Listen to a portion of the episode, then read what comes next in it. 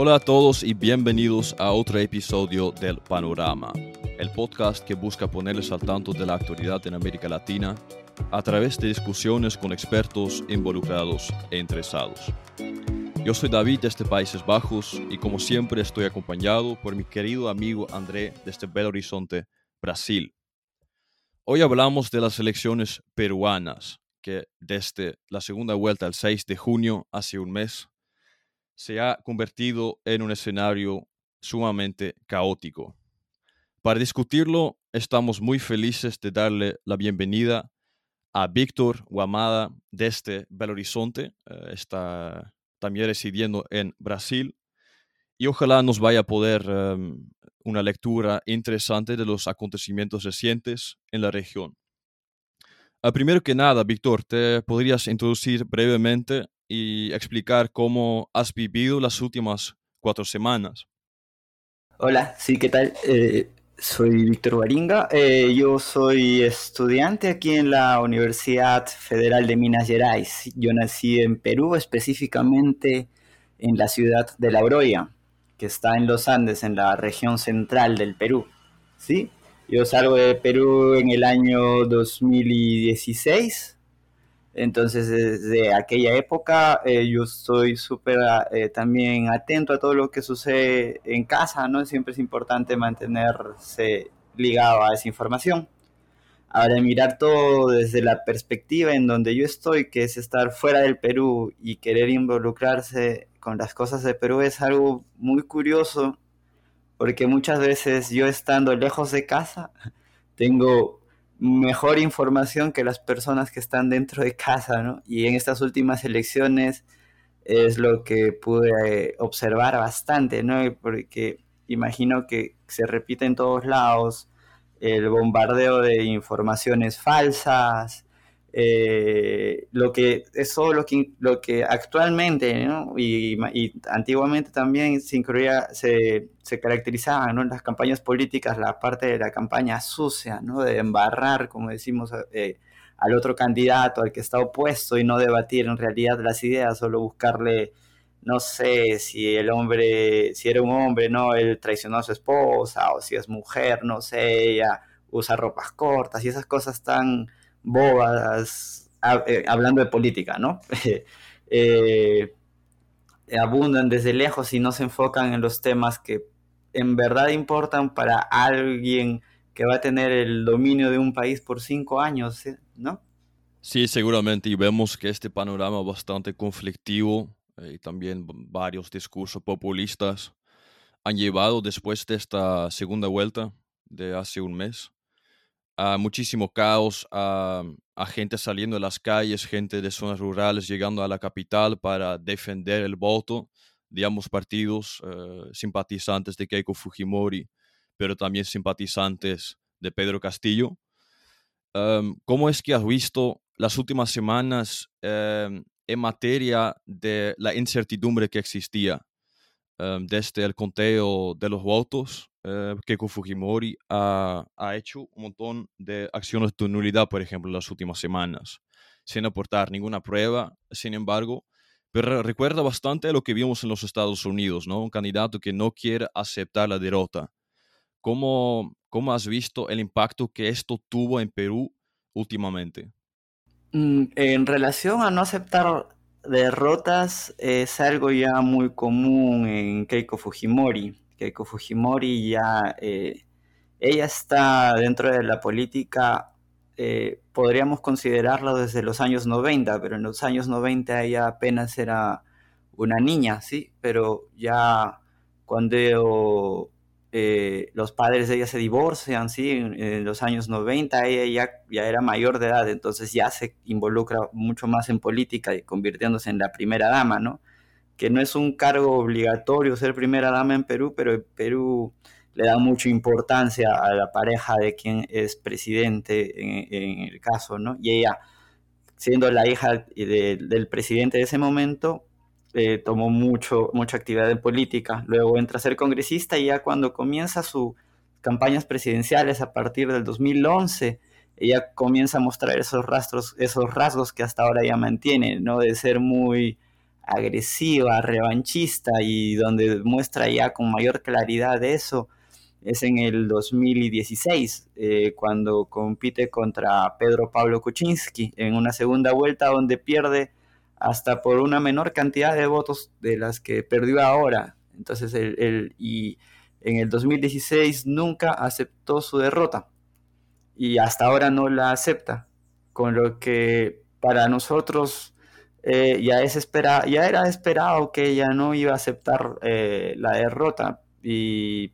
con lo que va a venir de aquí cinco años eh, va a tener el mismo perfil de no aceptarlo y petardear, como decimos, ¿no? Petardear al, al, gobierno que esté de turno, porque es lo que siempre ha hecho, ¿no? Y no, y, y, no ha cambiado en nada, O sea, para nosotros que estamos ya viéndola desde, desde muchos años, es el, es el, es el rasgo característico, ¿no? Ahora que se ha vuelto más internacional este caso por la polarización, eh, eh, es, para nosotros ya guardamos lo mismo, de verdad.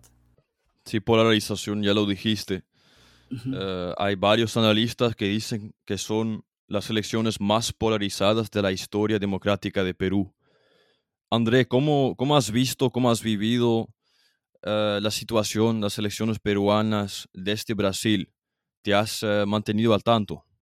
Bueno, primeramente muy feliz de estar aquí con ustedes. Muchas gracias, Víctor, por la participación y por la aceptación de estar con nosotros aquí en panorama. Eh, me gusta mucho esa idea de hablarmos sobre Perú. Yo tengo un cariño muy grande por Perú, por haber sido el primer país que yo pude conocer y también por la cercanía que está Perú aquí y por las diferencias tan grandes eh, para con Brasil también y ser un país clave también ahí para pensar la región también. Eh, me encanta que ya empezamos hablando así al tanto eh, de todo eso. Ese episodio me imagino que va a ser muy interesante porque principalmente por esa cuestión de aceptar la, de, la derrota, sí, porque estávamos justo hablando en el último episodio sobre la democracia en Uruguay y cómo ahí se hacen buenos perdedores y que esos perdedores puedan participar de la vida política en los próximos años, ¿sí? Y es exactamente lo que nosotros no estamos mirando ahí en ese caso peruano y cómo va a ser interesante hablarmos un poco de eso y qué involucra la no aceptación de la derrota, ¿sí? Y, y vamos ahí al tanto hablar un poco y mirar de lo que está pasando ahí. Desde Brasil yo estoy acompañando y es muy gracioso porque yo me estuve realmente súper feliz, ah, un candidato de izquierda y todo eso, pero después fui a saber lo que estaba sucediendo, quién era cada una de esas personas. Entonces, primero vi, vino eh, la esperanza de una vuelta de la ola de la marea rosa en el territorio, después vino una alerta, entonces es más o menos eso. Es muy interesante que Vito habla de que está desde afuera, pero recibiendo las noticias desde adentro y también mirando las representaciones que vienen desde afuera. Entonces es clave y muy interesante la participación de él aquí, justamente para intentarmos hacer ese panorama. ¿Sí? Sí, seguramente. Y, primero, primero de, entrar en materia y eh, llegar a a más profundidad en cuanto a los candidatos y lo que pasó durante la campaña política de estas elecciones. Eh, quería preguntar, Víctor, eh, ¿también votaste en estas elecciones? Desde que salí del Perú yo no he, eh, no he movido mi, mi cédula ¿no? de votación o documento nacional de identidad, como llamamos en Perú, la dejé con la dirección de Perú. Sí, porque eh, vida de inmigrante también es medio, eh, no estoy fijo en un solo lugar, entonces estar moviendo en cada local que me voy moviendo con el documento es mucho trabajo. Perú también se caracteriza por no ser tan burocrático comparado con otros países, pero eh, imagina en Brasil que que es un país súper gigante, solo tenemos tres consulados, ¿no? Y, aproximarme al consulado más próximo es dar un viaje, de, ahora en Belo Horizonte mínimo de 11 horas, ¿no? Pero antes cuando vivía en el nordeste era hacer un viaje obligatorio de avión, entonces preferí no, no mover mis documentos y dejarlos exactos en Perú y también como para apoyar a mi municipalidad o prefectura, ¿no? Porque es un habitante más para mi prefectura o municipalidad y reciben un dinero por esa persona, ¿no? Que ojalá lo aprovechen bien. Sí, interesante entonces lo que decía André, porque en este sentido quizás serías una persona más neutra y quizás has podido ver, analizar, leer la situación en Perú los últimos meses también desde un punto de vista diferente a la mayoría de los peruanos. Bueno, dicho todo eso, eh, me gustaría empezar un poco con el inicio. Para los que quizás no saben nada de las elecciones en Perú, que quizás han escuchado una vez del nombre de, Castillo y de Fujimori, me parece justo empezar con, eh, una descripción breve de, estas personas, de estos dos candidatos tan polemizantes, tan ilustres. Em, entonces, uh, Víctor, ¿qué, um, ¿qué puedes decir de, de, de, los orígenes de la carrera política de Pedro Castillo para ayudarnos a entender un poco cómo este tipo tan desconocido hasta hace tan poco tiempo pudo llegar a la presidencia en Perú? Claro, Castillo, como lo dijiste, es, un candidato, el candidato, ¿cierto? Ahora virtual presidente, ahora vamos a profundar en eso que eh, en verdad fue es totalmente desconocido. Mira, como dato curioso, que cuando él gana la primera vuelta o primer turno, eh, él colocan en los canales de televisión, en los medios de comunicación, informando quién ganó por mayor porcentaje podías ver en todas las capturas de pantalla las fotos de Keiko y los siguientes candidatos, pero ningún medio de comunicación tenía la foto de, Castillo y peor aún los medios internacionales, ¿no? Imaginamos BBC, eh, CNN, no tenían fotos de Castillo porque fue el candidato que en verdad trabajó escondido, ¿no? Ahora, Pedro Castillo, él es el, él también es de la área andina, sí, él es de Cajamarca Cajamarca es una región que se caracteriza por eh, ser, eh, tiene mucha historia, ¿no? Desde la etapa, desde la previa a la conquista española y durante la conquista española es una ciudad muy importante y después para la extracción de minerales, ¿sí? Que Perú es un país que básicamente su economía eh, es mineral, ¿sí? En extracción de minerales.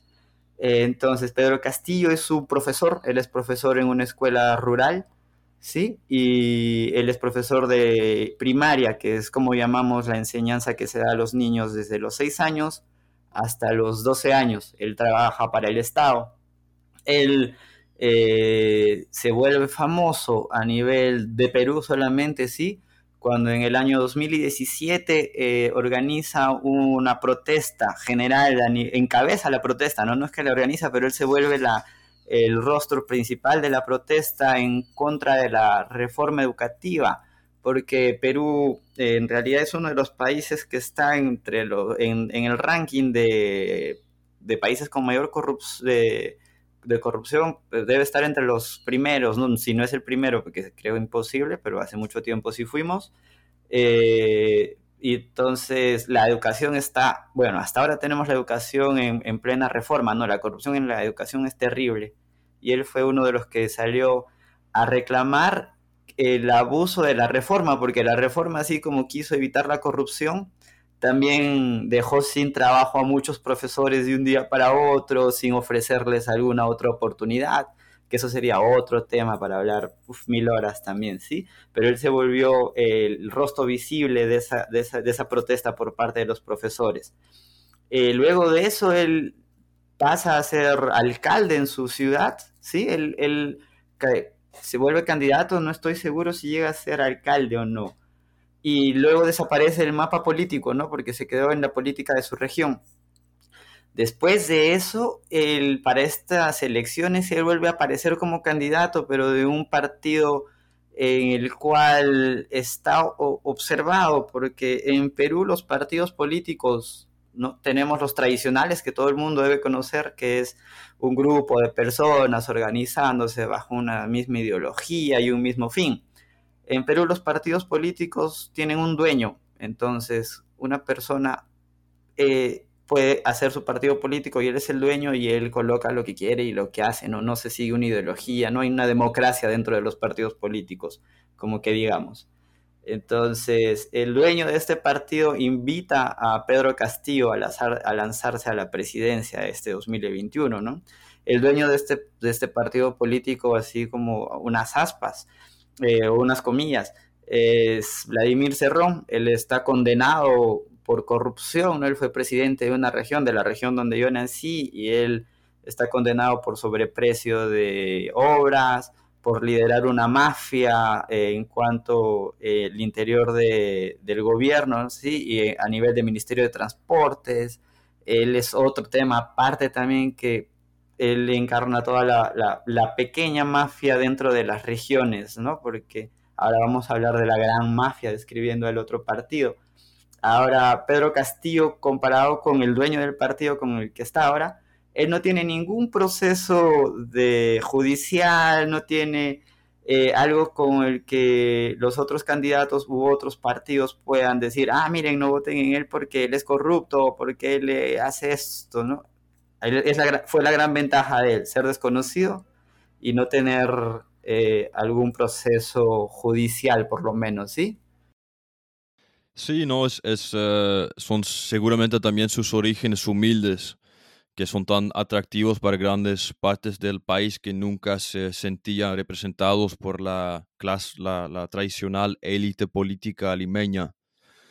Em, pero fijémonos también un, poquito en sus, políticas, sus ideas eh, y sus propuestas políticas. Porque este tipo, este, este hombre, eh, dio furor también en el extranjero con su discurso de nacionalizaciones del sector de cobre, por ejemplo, em, con su propuesta para escribir una nueva constitución. Eh, ¿Podrían ustedes ayudarnos a, arrojar un poco de luz también sobre sus eh, propuestas?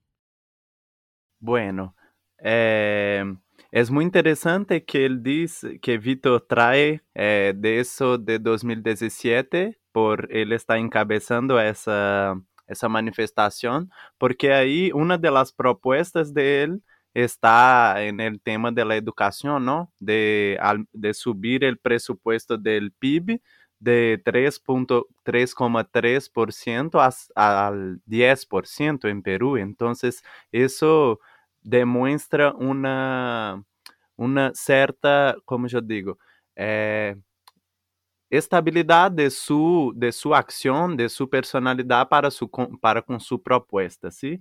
Y también se demuestra preocupado con las cuestiones de medio ambiente y eso es interesante, pero eso que David dijo de la, de la cuestión de una nueva constitución, eso ya no es una cosa nueva en la, en la región. Y a cada episodio en ese podcast nosotros vemos eso de una no continuidad entra um novo governo e quer fazer um cambio totalmente eh, distinto de lo que el anterior hacía, ¿sí? La última constitución de Perú es de 1993, que fue hecha durante el gobierno de Alberto Fujimori, que es el padre de Keiko, ¿sí? Entonces la idea de una nueva constitución es más una vez romper con todo eso que viene anteriormente. Eh, de eso que Víctor dijo también y de eso que David eh, llama de, la, de lo que pasó en el extranjero, hay una de las cosas que para nosotros, ahí principalmente para mí pensando, sus... Eh, sus declaraciones contra la unión homoafectiva, eso es una cosa bastante preocupante, y también las declaraciones de él para con el aborto, ¿sí? Para los derechos de las mujeres. Entonces, al mismo tiempo que estamos ahí viendo un candidato pensando unas cosas súper interesantes, viene con esas... Ay, qué sé yo, no sé qué decir sobre eso. Sí sé con esas idiotices para mí y y eso.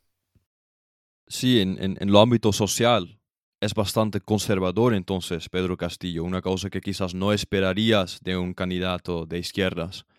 ¿Cómo pensás vos, Víctor, que se pueden unificar estos dos lados de la moneda, políticas sociales de izquierdas, con por otro lado un conservadurismo bastante grande en cuanto al aborto o, al matrimonio homosexual. Sí, completando los datos que André nos mencionó y que tú también mencionaste, ¿no? Vamos a ver del, en cuanto a lo de las declaraciones de Pedro Castillo, vemos que durante, eh, que durante el, primer turno, la primera vuelta, él dio muchas declaraciones súper abiertas porque él eh, políticamente él, es un sindicalista, ¿no? Él no se, eh, hasta donde yo sepa, él no se define por una ala de alguna parte de la izquierda, ¿no? Él es un sindicalista y básicamente muchos lo califican como sindicalista, ¿sí? Ahora, él también es un hombre muy ligado a la religión, ¿sí? En la, eh, el Perú andino es una región en general, es súper conservadora, ¿sí?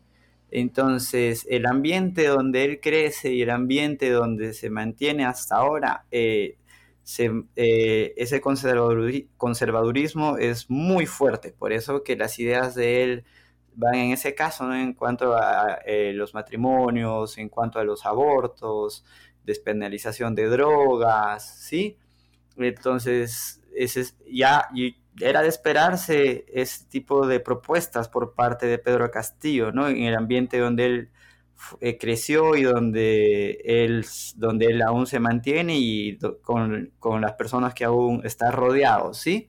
Eh, es, eh, básicamente es eso por la parte de, de, de sus declaraciones, pero a partir de la segunda vuelta, cuando él ya eh, lo, declaran ¿no? como ganador por mayor porcentaje de la primera vuelta, para él conseguir eh, más adeptos, ¿no? más votos para él, es donde eh, se vuelve un poco más suave, ¿no? De, ya deja ese discurso fuerte y o evita tocar esos temas o, o, dice, no, bueno, vamos a conversarlos, pero no es que diga a un no, sí, ahora yo apoyo, no, no, ah, ah, ahora está, porque cambió en verdad bastante, eh, en realidad ambos candidatos cambiaron de discurso un poco, ¿no? Un, lado se volvió súper más agresivo y el otro lado se volvió más calmado, que es el lado de Pedro Castillo, ¿no? Porque eh, cualquier declaración que él daba eh, es muy gracioso porque yo, yo decía, y mucha gente decía, ¿no? Él, él declara para, para él perder, porque cada entrevista que él daba él daba una declaración de esas súper polémicas y iba perdiendo votos, ¿no? Y el otro candidato, la otra candidata hacía lo mismo, hacía una declaración peor y era quién perdía más votos por cada declaración. Ellos no ganaban votos, ellos perdían votos con cada declaración. Pero ahora que definamos que él tenga un plan estricto sobre eso, no, porque eh, Pedro Castillo, al ser un candidato que fue invitado y casi de último momento, y, fue de un partido súper pequeño, sin mucho apoyo. El plan político de Pedro Castillo, eh, vamos a decirlo así crudamente, es improvisado, ¿sí? Porque cuando a él se le preguntaba, bueno, usted dice, por ejemplo, vamos a hacer una nueva constitución, y en parte yo apoyaría que se cambie la constitución, pero para eso necesitamos hacer un trabajo de reeducar a todo, a la población, porque eh, desde mi punto de vista no es posible que, miren, llegamos a segunda vuelta con dos candidatos, de los cuales eh, Pedro Castillo es un candidato súper pequeño que puede representar mucho, pero el, con, sin un plan de gobierno durante la primera etapa de la candidatura, sin tener un equipo que lo asesore, que no tenga nada de idea, aún creyendo también en teorías, eh, negando algunas cosas. El otro, pues, la otra candidata, Keiko, es peor que él también y sin, sin un plan lleno de toda una mafia, ¿no? Una mafia súper gigante que ya tenemos 30 años con esa mafia aún luchando. Entonces, ¿qué nos da una seguridad de hacer una asamblea constituyente y que vamos a elegir a nuestros representantes que van a redactar esta asamblea? sean los representantes adecuados, ¿no? Si tenemos dos candidatos que no están eh, eh, no están preparados eh, en su totalidad para ser presidentes, imaginen qué constitución saldría si en, estos momentos en Perú se, se realiza una asamblea constituyente. El Congreso es, en Perú decimos que es un circo, ¿no? Porque tenemos de todo y tenemos gente que niega hasta ahora la existencia del coronavirus, niega las vacunas, y yo pienso que no es el momento de hacer un cambio de asamblea es el momento de educar mejor a, las bases de los que van, a quien va a elegir a los, a los que escriban esta asamblea, esta nueva constitución, porque en verdad la constitución, como dijo André, es una constitución del año 93. Esta constitución nace después del autogolpe de Estado hecho por el papá de Keiko Fujimori. Y esta constitución le da mucha libertad para que se puedan hacer unas interpretaciones truchas, unas interpretaciones a favor de quien esté dominando todo el Congreso, ¿no? O que tengan mayorías o tenga toda la mafia de, a su favor, ¿sí? Y también dando muchas libertades a lo que es económicamente a las inversiones, ¿no? Que en, ese, en esa época que estaba súper de moda eh, privatizar las cosas, pero esa, esa constitución dio muchas libertades que termina afectando directamente al final a Pedro Castillo, el que es de una región minera, Cajamarca.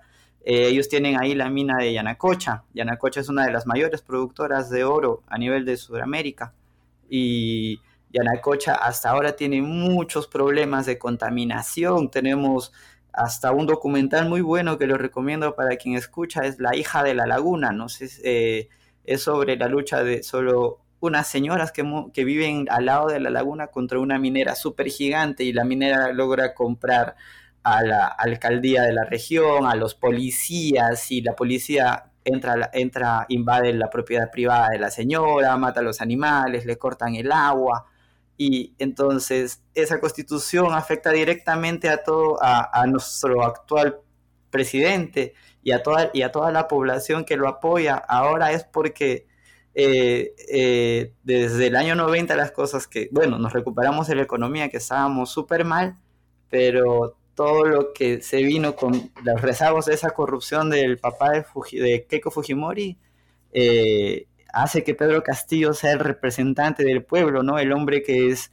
del Ande, que cuando fueron a buscarlo y avisarle que ganó el, por amplia, eh, que ganó, ¿no? El primer candidato con un gran porcentaje en la primera vuelta, él no estaba en su casa, él estaba ordeñando su vaca y los periodistas llegan a su casa, él no está, le avisan a la esposa, la esposa los manda, les dice, no, miren, él está allá trabajando, búsquenlo.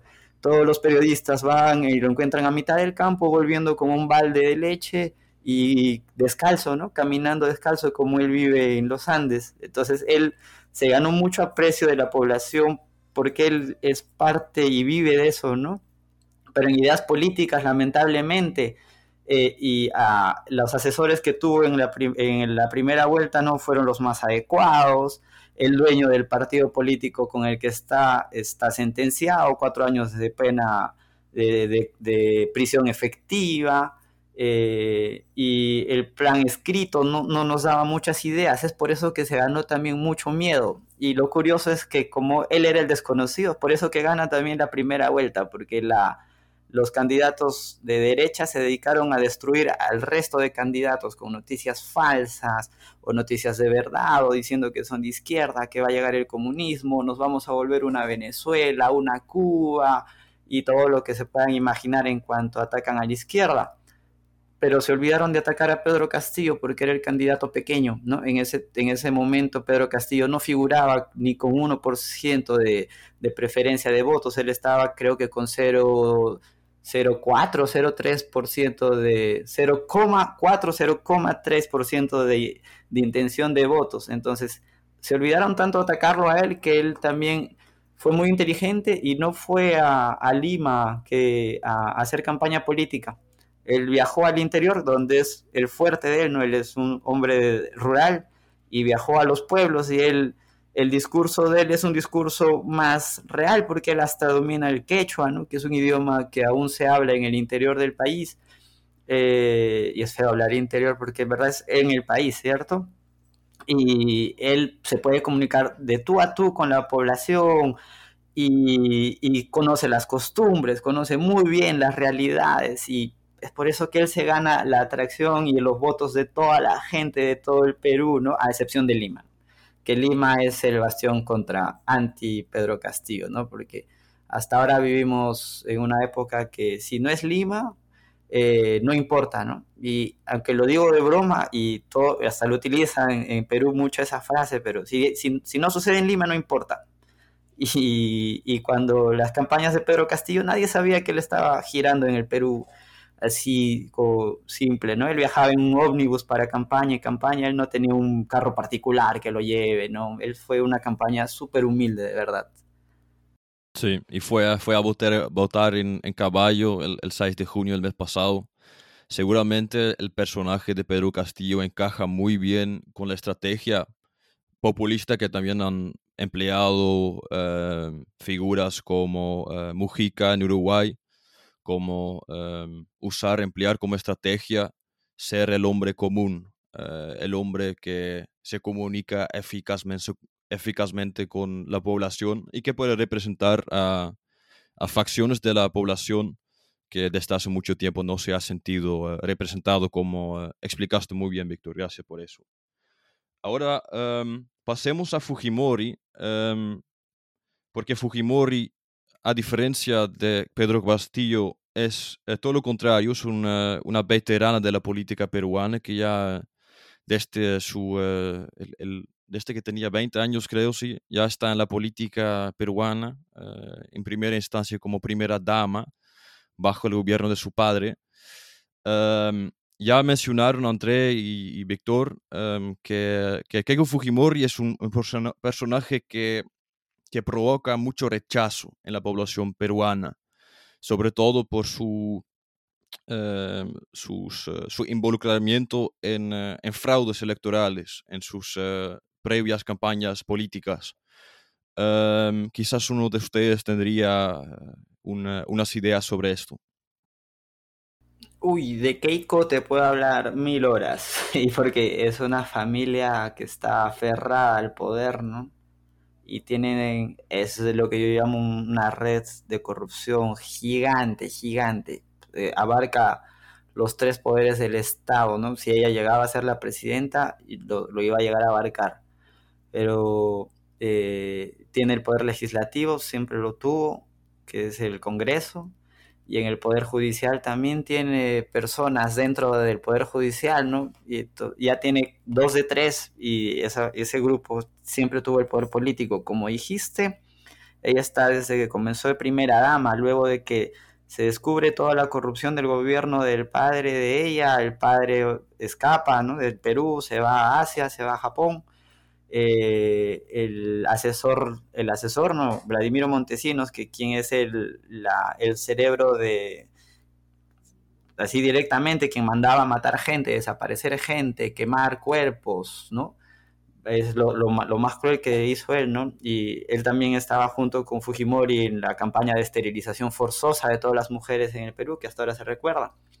Entonces ellos dos desaparecen del, del mapa político en general, pero aún lo comandan por la parte subterránea, digamos, ¿no? Ellos aún mueven muy bien los hilos de la política peruana, porque Keiko después pasa, después de que el padre se escapa y todo, ella pasa un tiempo alejada de la política porque el fujimorismo ganó un gran rechazo después de eso, y después primero llega a ser congresista antes del 2011, en el 2006 a 2011 es congresista, donde no trabajó nada, no más del 80% del tiempo se la pasó con permisos y no fue a trabajar, no presentó proyectos, solo llegaba a, dar la contra y mover a todos sus congresistas eh, a, favor de intentar algo de hacer revivir el Fujimorismo, ¿no? También en ese tiempo tuvimos otro gobierno de Alan García, eh, también estaba el gobierno de Odebrecht, eh, gobierno, bueno, podríamos decir gobierno de Odebrecht, ¿no? Porque Odebrecht compró a casi toda la política peruana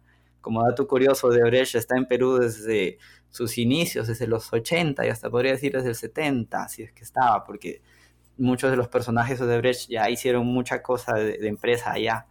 Y en el 2011 intenta ser candidata, eh, no gana, sí, pero gana una cantidad de, de congresistas, ¿sí? En ese momento pierde porque aún se le ligaba mucho a su padre y a todos los actos, actos de corrupción, pero llegó al segundo turno.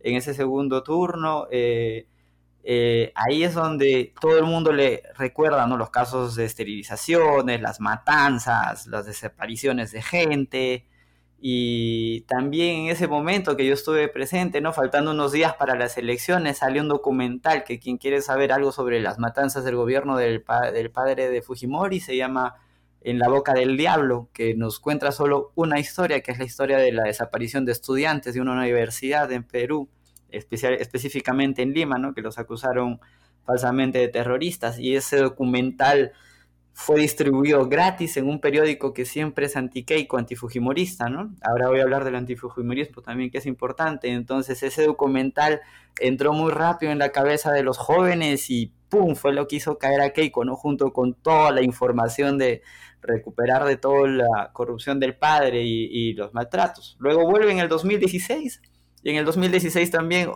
intenta ahora desligarse de, los asesores del padre de ella, ella misma promete que es una persona nueva, viaja a Estados Unidos a presentarse como una persona súper demócrata, que no quiere nada de eso, pero de nuevo pasa a segunda vuelta y en la segunda vuelta aparece una investigación que es que el secretario general de su partido, porque ella es la dueña del partido en este caso, eh, es, se descubre que él es un, está relacionado al narcotráfico, ¿sí? La DEA de los Estados Unidos lo, tiene ahí investigado. En ese mismo tiempo también eh, el hermano de ella, Keiko Fujimori, eh, Kenji Fujimori, también se le descubre casi una tonelada, o no me acuerdo cuántos kilos, ¿no? De, de coca en un almacén que pertenece a él. Los hermanos con empresas de lavado de activos, eh, y ahí pierde por toda esa campaña, eh, por todas esas cosas que la vuelven a relacionar a la corrupción, ¿sí?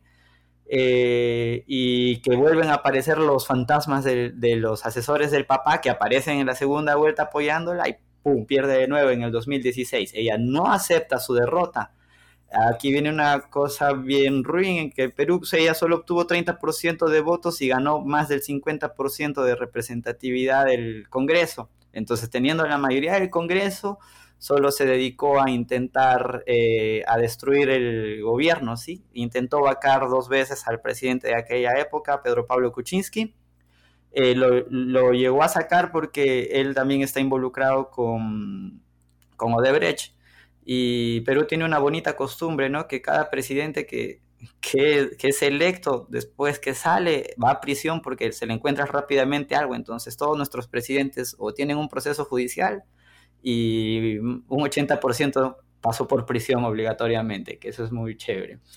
Entonces, luego entra Vizcarra, Vizcarra también entra en una lucha de poder contra Keiko y sus congresistas y ahí es donde logran vacar a Vizcarra, Vizcarra cierra primero el Congreso y luego entra otro, logran vacar a Vizcarra, entra un gobierno que yo considero que es un golpe de Estado y durante cinco días llegan a matar a dos personas, huelgas durante cinco días, todo un, un debacle así, ¿no? Y Keiko siempre va a estar relacionada a eso y ahora último, hay una mafia dentro del Poder Judicial que se llama los cuellos blancos, que ellos, por ejemplo, eh, se dejaban comprar para favorecer a, eh, eh, en los juicios, ¿no? Y los peores casos es, por ejemplo, liberaron por no recuerdo cuánto de dinero a violadores de niñas, ¿no? Dijeron, ah, no, mira, la violó, pero si no suelta tanto de dinero lo liberamos. Y están los audios, está todo completo, ¿no? Y están súper relacionados a Keiko Fujimori.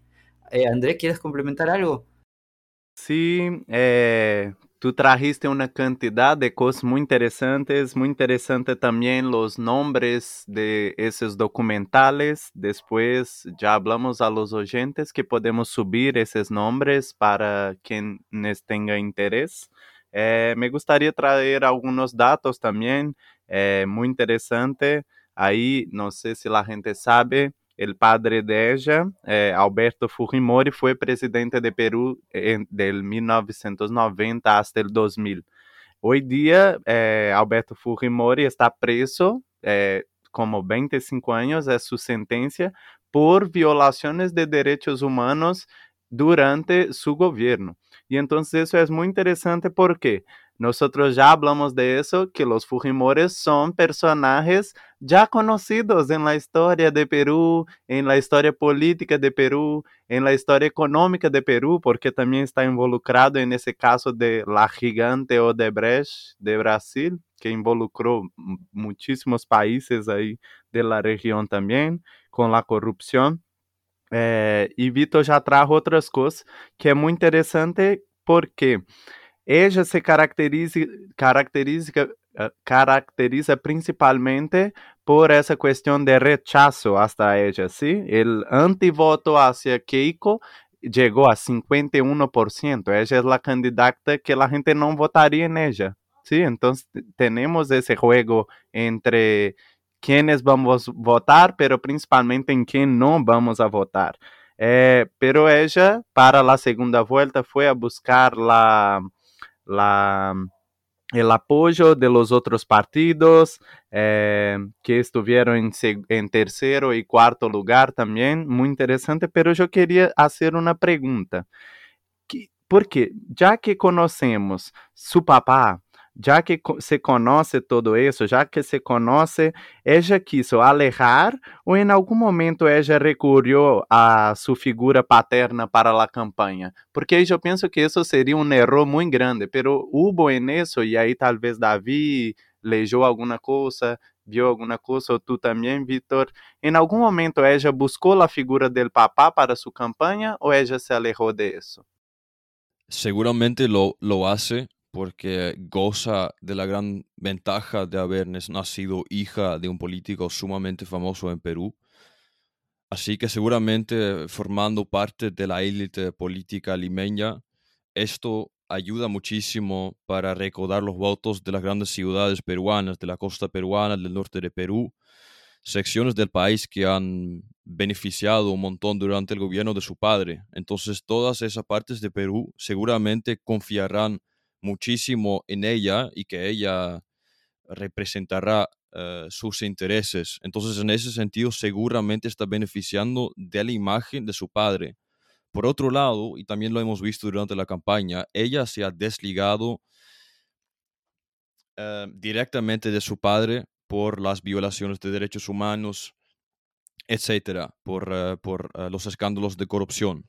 Entonces es una, medalla con dos eh, caras. Por un lado, formando parte de esta élite, obtiene una posición privilegiada dentro del panorama político por la, porque, como lo veo yo, la única razón por la que ella ha llegado a estas alturas dentro de los estados políticos de Perú es simplemente por tener ese padre. Ella no necesariamente es una política muy dotada, no es una oradora, no es una persona que inspira a las grandes masas, como por ejemplo sí logra hacer bastante bien Pedro Castillo desde los balcones, como un verdadero eh, político latinoamericano, ¿no? Ah, hablando frente a las grandes multitudes. Pero, em, y eso también quería añadir, em, vemos esta gran ventaja por sus, eh, por sus lazos familiares, eh, muy claramente, por ejemplo, por el apoyo de Mario Vargas Llosa, una persona clave en las elecciones peruanas, eh, ganador del, Premio Nobel de Literatura y una persona muy conocida, muy influyente dentro del panorama peruano, pero también una persona que siempre ha apoyado a, a, mm, las élites limeñas. Digo, en este, en este caso, a Keiko Fujimori, eh, el personaje de, Vargas Llosa ha sido decisivo, por un lado, en convencer a un montón de personas en las grandes ciudades de Perú, pero también, por otro lado, a causar rechazo en las zonas rurales. Porque, bueno, Víctor después me corrige, eh, obviamente, pero yo tengo la idea de que cuanto más las élites limeñas intenten salvaguardar su posición privilegiada dentro del, del panorama peruano y para, para hacer que que no se vayan sus privilegios, más rechaza causa entre los indígenas, entre los que nunca forman parte, nunca llegan a gozar de, estos grandes pasos avante, eh, sobre todo en materia económica de los últimos 20 años.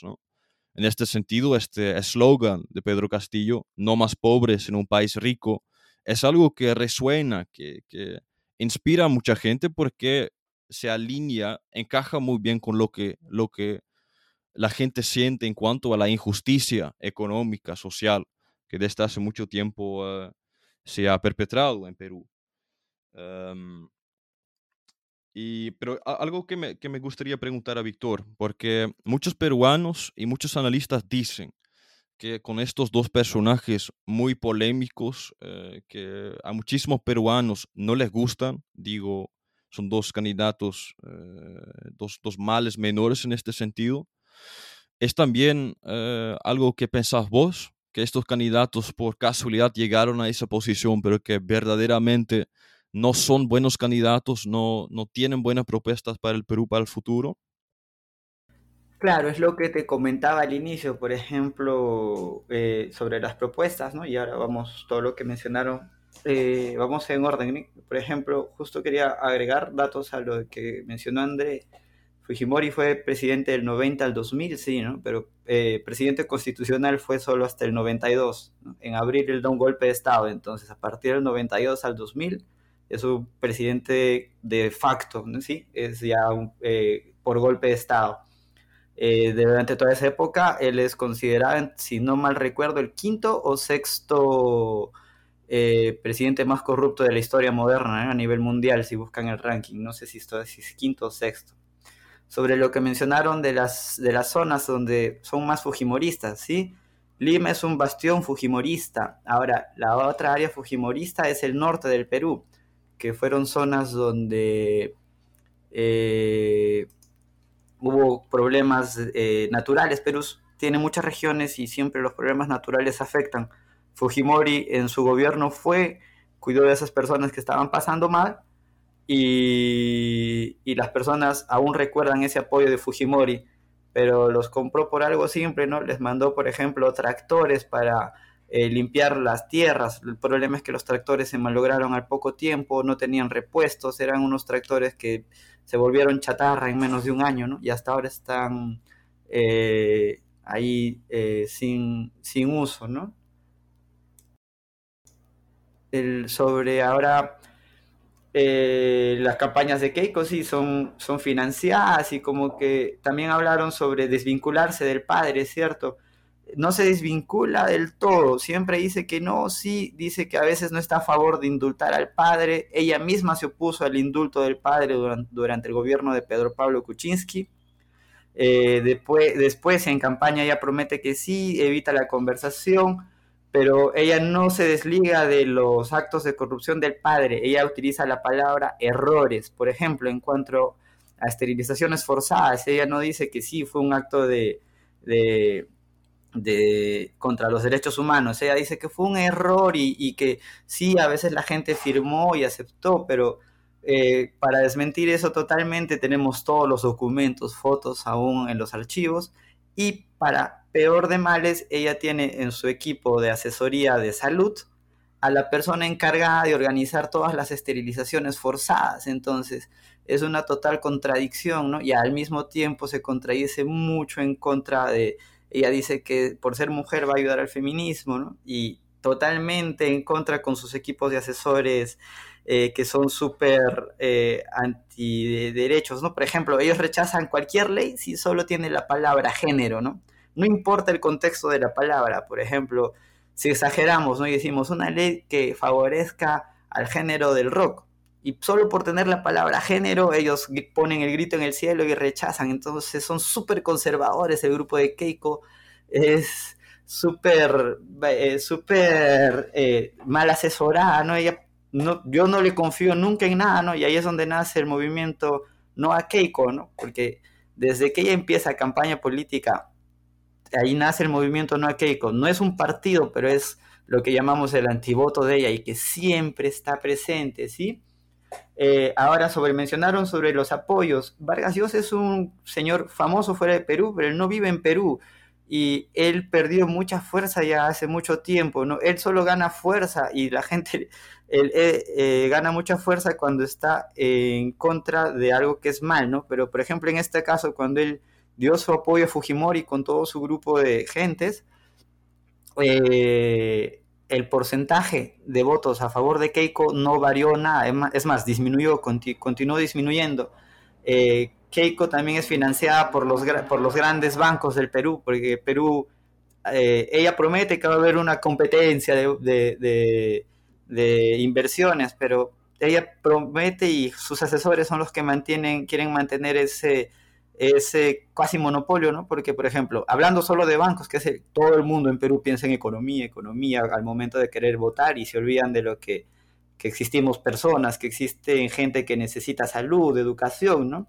Pero si nos ponemos en economía como piensan en Perú, los bancos solo tienen como dueño cuatro o tres bancos y ellos tienen el monopolio y las tasas de intereses que ellos colocan para acceder a un préstamo, para algún negocio o para eh, las zonas rurales son altos y son difíciles, que no todo el mundo tiene acceso a estos tipos de, financiación, ¿sí?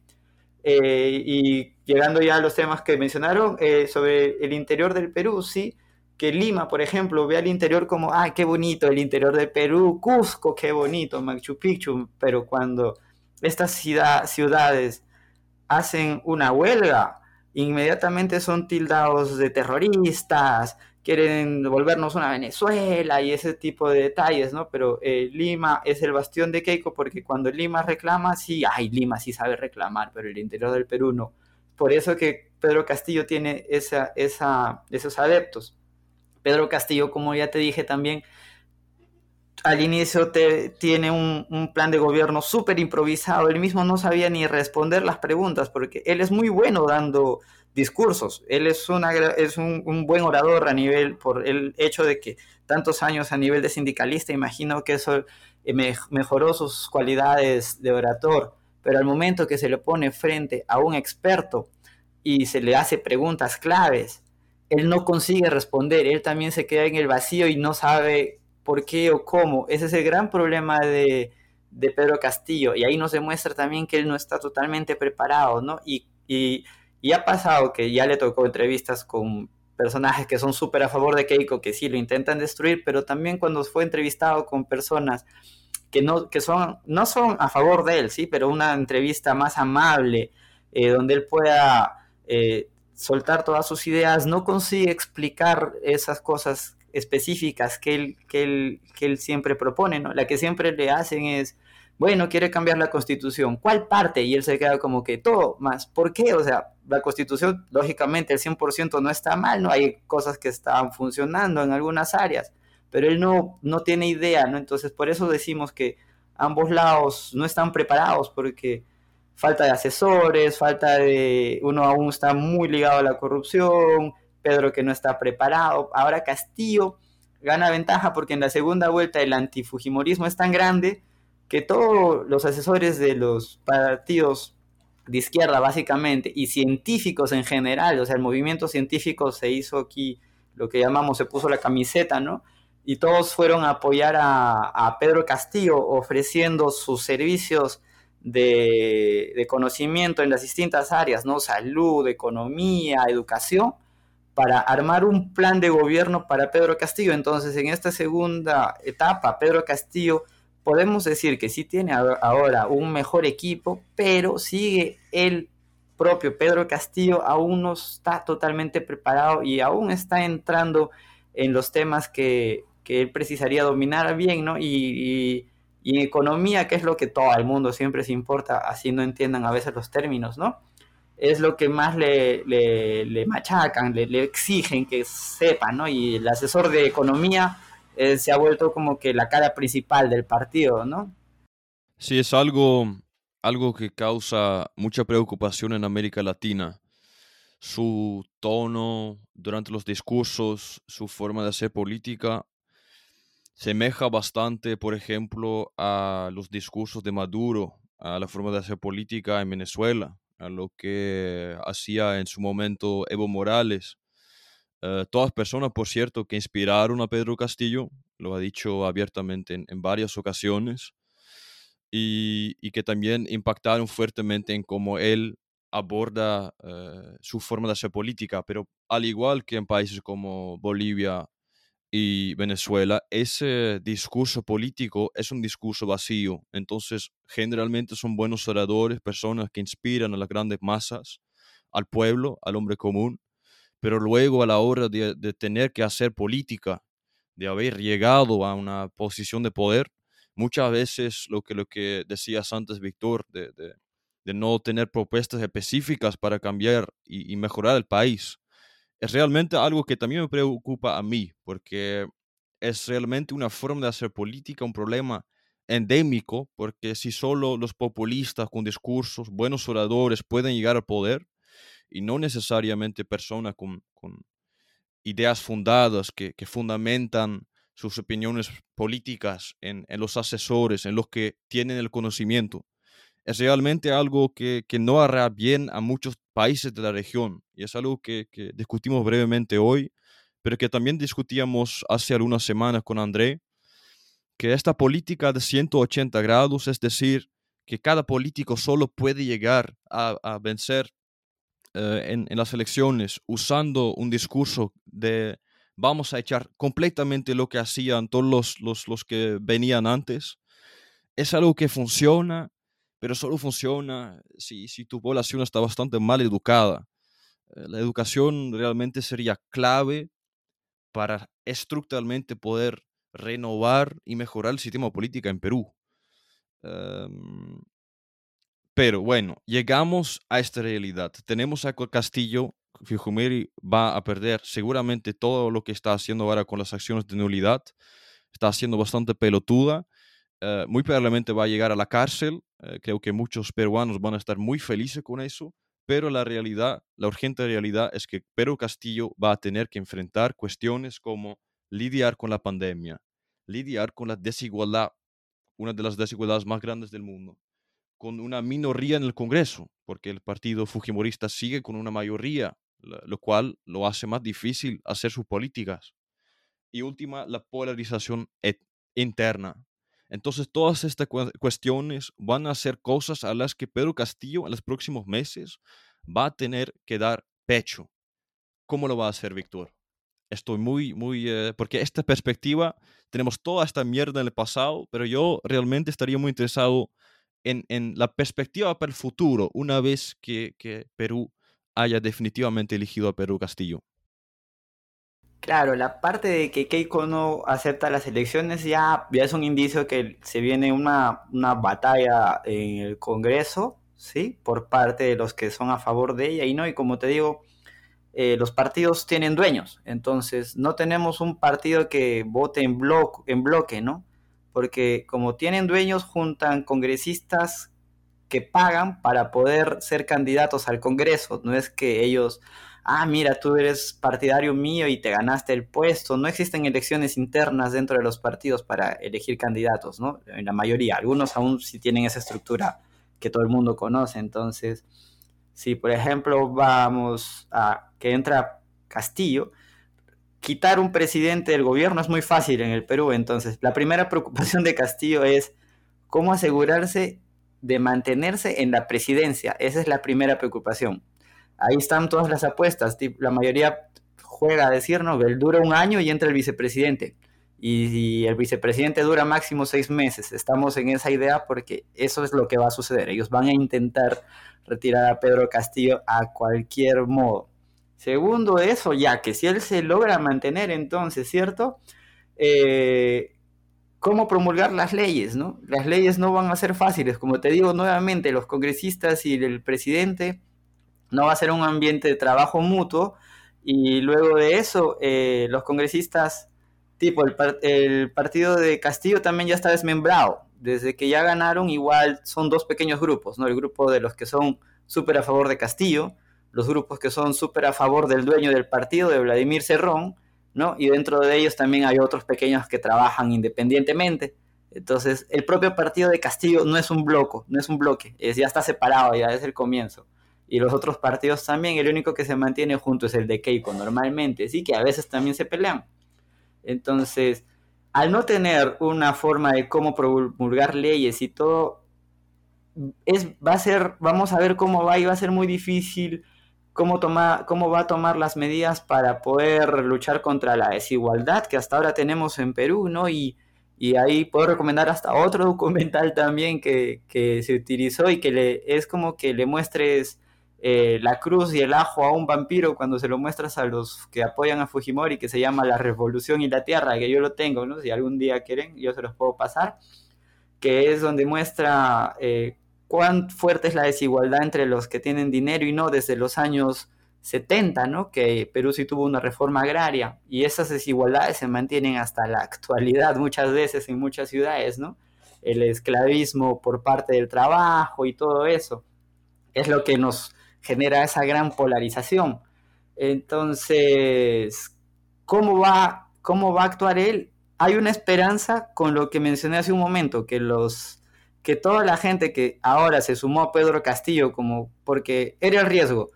Ah, Pedro Castillo es una persona que no está preparada y no tiene asesores y no tiene un plan. Dejémoslo ahí y ganaba Keiko. Entonces, por eso todo el mundo ya qué importa, vamos a ayudarlo, sí, no es que no importa, no, importa sí porque es el Perú y es la casa, entonces todo, ahora tenemos una pequeña esperanza de que esos nuevos asesores que están así poniéndose, poniendo el pecho, ¿no? Así para ayudarlo y evitar que haga alguna bobada, eh, vamos a ver cómo va, ¿no? Porque, por ejemplo, en pandemia, hablando de coronavirus, cuando él viajó a una ciudad que se llama Ica, en Ica hay un señor que está produciendo unas vacunas, las famosas vacunas peruanas, pero el señor es súper falso y ha, hecho experimentos utilizando humanos, o sea, ya ultrapasó los límites de saber experimentar. Y Pedro Castillo lo quería en su equipo de asesores. Entonces, en ese momento Pedro Castillo estaba apenas ganando contra Keiko y da esas declaraciones y él bajó de, de intención de voto y todos. Es lo que te decía, cada declaración que él hacía él iba para mal, ¿no? Él nunca declaró algo que gana intención de voto. Él ganaba intención de voto por las declaraciones de Keiko, en realidad. Él, su oratoria es buena, pero no llega a dar algo en verdad, algo bueno, ¿no? Y en verdad todos estamos en esa incertidumbre, ¿no? Y el nuevo plan, sí, está dándonos un alivio, ¿no? Y en realidad, cuando se habla de esos temas, ya no sale mucho Pedro Castillo a hablar en profundidad del tema, ¿no? Como te decía, por ejemplo, el que se volvió cara del partido es el, asesor de economía y él es el que recibe todas las preguntas de economía y él, da, él dice, no, no, vamos a hacer, vamos a dejar trabajar tranquilamente a los privados, pero tienen que ser conscientes también, ¿no? Que necesitamos igual redistribuir eh, esas las cosas, ¿no? Porque el dinero se está yendo a mal, miren las regiones, cómo están siendo destruidas, eh, cómo hay mucha contaminación, eh, el reparto del dinero que sale de extracción y que debería ser para el beneficio de la ciudad. Entonces, él se encarga de eso, ¿no? El, asesor del partido se encarga de desmentir todo lo que es en base a lo que les reclaman de corrupción, de, jugadas judiciales.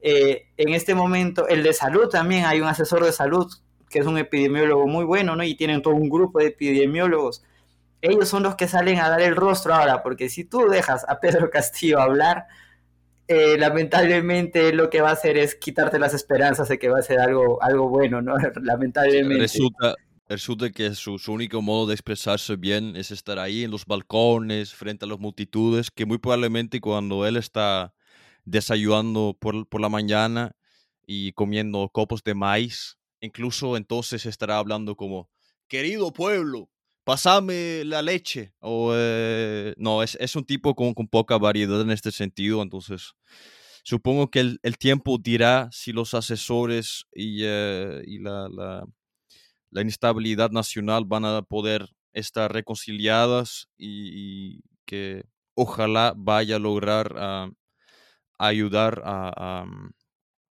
a, a Perú a salir de esta crisis que, que, ha latigado tan fuertemente a tu país, ¿no? Es una cosa que seguramente debe doler muchísimo. Y con eso eh, llegamos a la última pregunta de este episodio. Lamentablemente no podemos hablar eh, por horas y horas. Eh, y esta pregunta um, sale naturalmente lo que acabamos de, discutir. Entonces, em, iniciamos con, con Víctor ¿Cuál sería tu máximo deseo para Perú en el futuro? ¿Qué es lo que realmente deseas que, que, vaya a suceder a partir de este punto? Mira, desde conociendo a Castillo y viendo que él es profesor y él conoce muy bien la parte de educación, para mí siempre lo más importante es la parte educativa y lo que él prometió invertir, ¿no? Una, mejorar el, porcentaje del Producto Bruto Interno en lo que es educación. Eh, y yo tengo la esperanza de que cumplan eso, porque eh, lógicamente, y es lo malo, la gente siempre quiere resultados al instante, ¿no? Y en educación, si él invierte y promete lo que haga, y eso sea así eh, con los nuevos asesores, ¿no? Que, sea bien hecho adecuadamente. Los chicos que ahora empiecen con esa educación buena, ¿no? De aquí a 15 años nos demuestren y que, y que muestre que, verdad, esta educación ayude a mejorar el Perú, ¿no? Porque dependemos mucho de la gente nueva, porque nosotros vamos a cuidar que deje, dejar un país adecuado para ellos y, ¿verdad? Yo me enfoco mucho, mucho más en educación y lo otro es recuperar la igualdad en, en la sociedad peruana, porque si quieren otro día, no sé, eh, podemos hablar parte de culturas, parte de tradiciones. Yo mismo nací con una familia que aún acreditamos, eh, creemos ¿no? en, la, parte sagrada de la hoja de coca, en, en, los apus, que son los dioses de los cerros, ¿sí? la Pachamama. Entonces, todas esas cosas es recuperar todo ese Perú y hacerlo parte del Perú, no que solo eh, Lima y Lima y Lima, ¿no? O sea, entonces eliminar esa desigualdad horrible, eh, reconocer que el Perú es un territorio grande, ¿no? No solo ese pequeño punto que es Lima y, la, y yo quiero, en verdad, absolutamente educación, ¿no? Es lo más importante para mí. Economía, yo estoy seguro que va a avanzar con calma, sí, con, con el nuevo grupo que tiene y esperemos que la oposición, ¿no? Que va, él va a tener una oposición, eh, deje por lo menos trabajar un poco y si Pedro Castillo pues igual comienza a fallar, estamos atentos y va a tocar ir a las calles, ¿no? Así como yo desde aquí también cuando fueron el golpe, el golpe de estado de cinco días que tuvo Perú, yo desde aquí, desde el computador, me volví activista, que hasta tuve miedo porque recibí amenazas de, personas pesadas dentro del movimiento anti, antidemocrático, así como que, hey, ya, que tuve que parar un poquito por miedo a que hagan algo con, con, familia en Perú, ¿no? Porque el movimiento de datos a veces es muy fácil, ¿no? Pero espero que mejore todo eso. Dale. No, eh, yo estoy de acuerdo por uno porque podría ser que la educación es el único área de especialización de Pedro Castillo en la cual realmente podría aportar algo, habiendo también estudiado, por ejemplo, la psicología educativa y la educación también para poder educar mejor a la próxima generación de, votantes, para en el futuro quizás llegar más, eh, más tranquilidad, más templanza y un tono más moderado en ese debate para poder realmente tener un espacio en que se puede debatir con profundidad y, ensanchar los horizontes en cuanto al eh, debate político. André, eh, también la, misma pregunta para vos, ¿qué es eh, tu máximo deseo para Perú? También quizás teniendo en cuenta las elecciones en Brasil del próximo año de Lula, porque un nuevo presidente socialista podría impactar también el panorama político brasileño. ¿Qué opinas? Amigo, me encanta que tú ya elegiste a Lula ahí. Pero bueno, que yo de futuro de Perú, que yo puedo decir? Ojalá un día eh, Perú pueda elegir su primera, su primera presidenta, mujer, ¿sí? Infelizmente la opción que tenían en el país ese año era Keiko Fujimori, entonces quise yo que la próxima sea una señorita ahí de un pueblo originario con su ropita tradicional y electa. Sería lindísimo, ¿sí? Eh, eso, infelizmente, pero sí, yo concordo la cuestión de la educación, que increíble sea eh, si pasar eso del aumento del PBI el país para la educación. Pero eso, si miramos las declaraciones de Keiko, principalmente contra el eh, socialismo del siglo XXI en Perú, fuera Maduro, fuera Chávez, fuera Lula. Ella dijo eso en una de las declaraciones. Si sucede que el único nombre que tenemos para las elecciones de Brasil en el próximo año sea Lula, ojalá que si Lula gana, yo me imagino que tenían buenas relaciones entre, entre Castillo y Lula, ¿sí? Entonces sería una buena cosa para la, región si eso eh, sucediera. Yo deseo el mejor para Perú, pero principalmente una estabilidad política, ¿sí? La inestabilidad política y la no aceptación, la no buena eh, aceptación de la derrota, nosotros ya hemos visto ahí que no es una buena cosa para un país. Yo eh, aprovecharía esa oportunidad ya para despedir por mi parte de los oyentes y agradecer a ustedes. Muchas gracias, André. Creo que ya, ya podemos ponernos a escribir un libro con los conceptos que discutimos durante los episodios del panorama con nuestras ideas políticas.